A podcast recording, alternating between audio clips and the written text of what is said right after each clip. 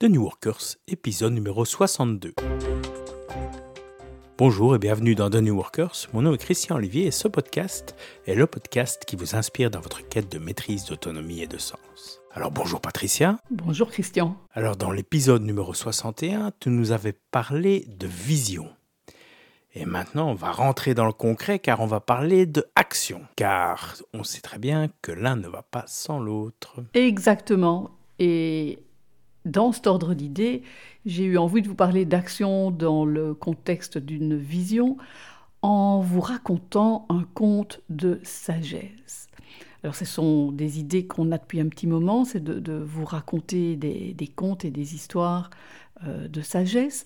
Et aujourd'hui, donc, pour illustrer l'action et la vision, j'ai choisi Le lanceur d'étoiles de mer. C'est un, conte qui est adapté d'un essai d'un certain Lorraine Esley, et on retrouve sur Internet de multiples variantes. Alors, si tu nous racontais la version que tu as sélectionnée pour nous. Alors, je vais vous la lire. Il était une fois un sage très érudit qui avait coutume d'écrire au bord de l'océan et de consacrer de longues heures de marche le long de la mer à de profondes réflexions et méditations.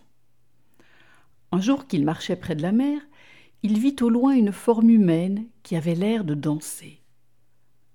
En se rapprochant, il constata que la forme humaine ne dansait pas. Elle se penchait, ramassait quelque chose et courait le jeter dans l'océan. À portée de voix, il interpella ce qui s'avérait être un jeune homme. Que faites-vous? Et le jeune homme de répondre Je remets des étoiles de mer dans l'océan. Comme elles ont manqué la marée descendante, elles mourront si je ne les remets pas à la mer. Notre sage fit observer gentiment au jeune homme qu'il y avait des kilomètres de plage et que son action n'aurait aucune influence significative sur le destin de toutes ces étoiles de mer. Après avoir écouté avec respect, le jeune homme se pencha de nouveau, saisit une étoile de mer et alla la lancer dans la mer. En revenant, il déclara à notre sage Pour celle que je viens de lancer, cela change tout. Le jeune homme avait fait un choix. Au lieu de rester observateur du monde, il avait choisi d'en être un acteur et de changer les choses. Le lendemain, après avoir été tourmenté par les remarques du jeune homme, le sage se leva, retrouva le jeune homme et consacra le reste de la journée à remettre des étoiles de mer dans l'océan.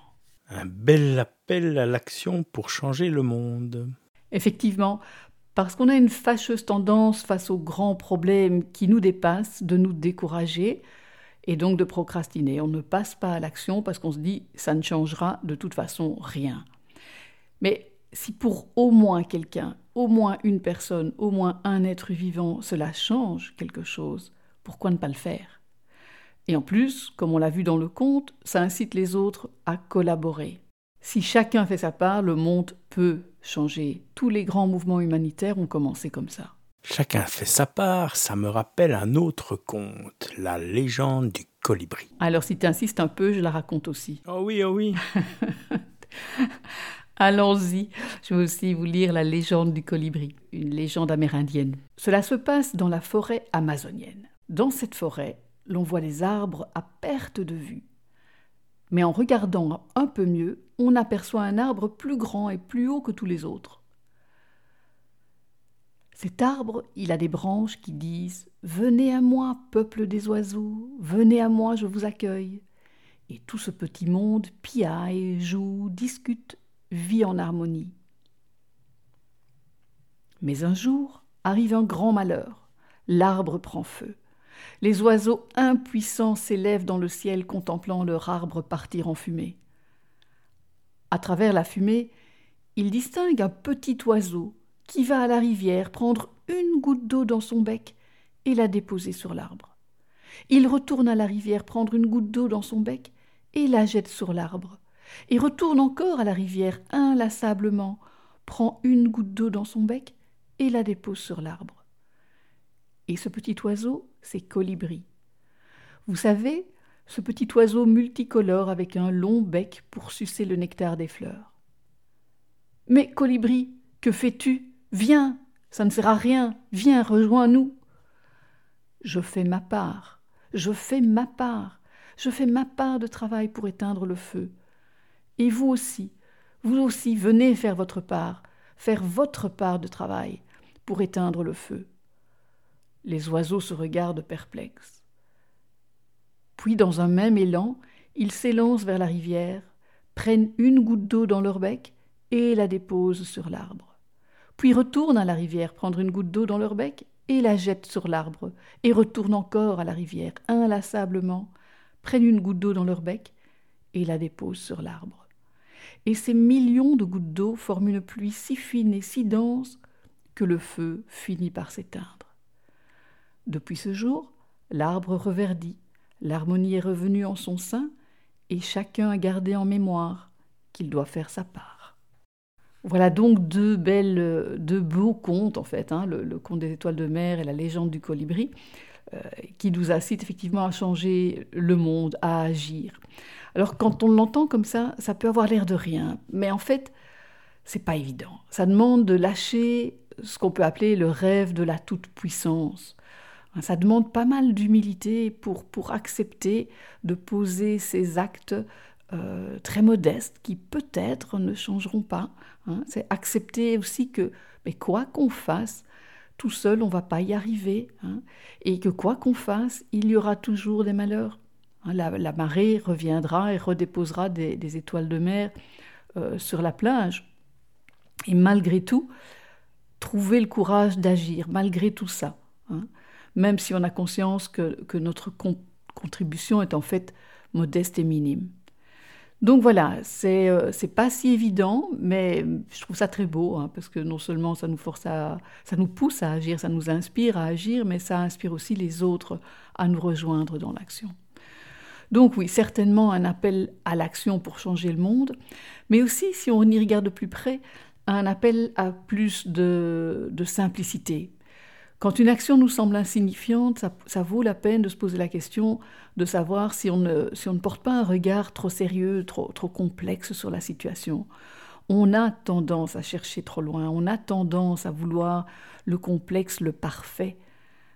Et à cause de ça, on passe à côté de, de petites choses simples, humbles, qui pourraient tout de même faire une différence modeste globalement à l'échelle du monde, mais, bien réelle pour certains, comme pour cette étoile de mer qui va retrouver la mer et qui va pouvoir survivre.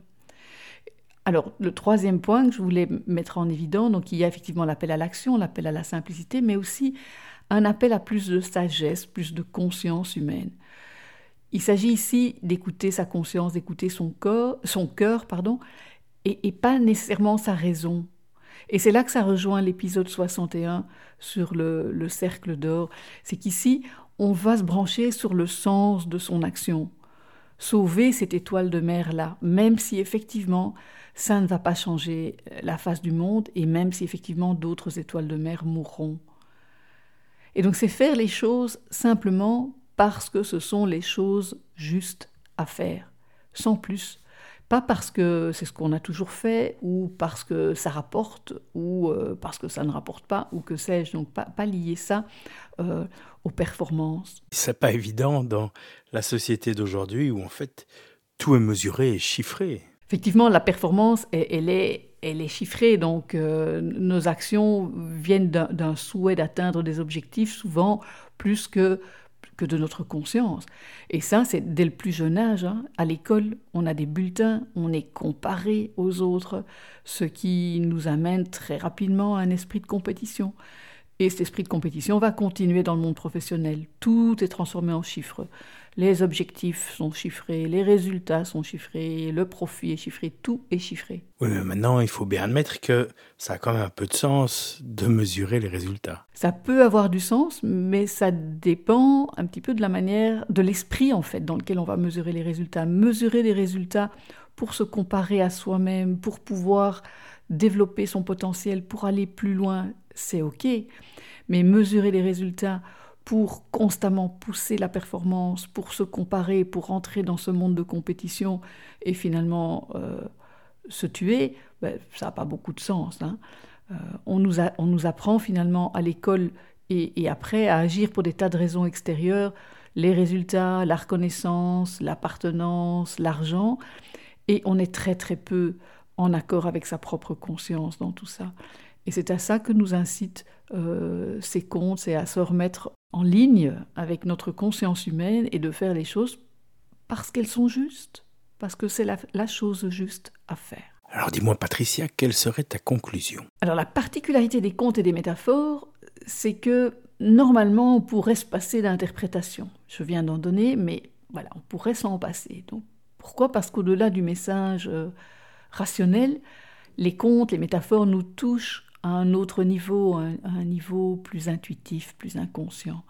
Alors, je vous ai donné quelques interprétations, les interprétations habituelles de ces contes, mais en conclusion, je vous engage vraiment à vous laisser tout simplement toucher par ces histoires et à les laisser résonner en vous. Et puis vous verrez ce qui en émerge. Et bien sur ces belles paroles, nous allons clôturer l'épisode. Alors, pour ce qui est de la légende du colibri, on va mettre dans les show notes, il y a une très chouette version de la chanteuse Zaz que je vous invite vraiment à l'écouter. Alors aujourd'hui c'était l'avant-dernier épisode avant la pause des vacances. Comme l'année dernière nous allons prendre une pause pour les vacances d'été. Euh, donc je vous invite à nous rejoindre dans deux semaines pour ne pas rater ce dernier épisode de la saison. Je vous invite à aller sur le site pour vous abonner au podcast, pour nous laisser un petit commentaire, envoyer vos commentaires, vous aider d'épisodes à feedback at thenewworkers.com. Vous pouvez aller nous suivre sur Facebook http://tnw.li fb sur Twitter http://tnw.li twitter et vous abonner à la newsletter http://tnw.li newsletter. Et merci beaucoup et au prochain épisode. Au revoir Patricia. Au revoir Christian.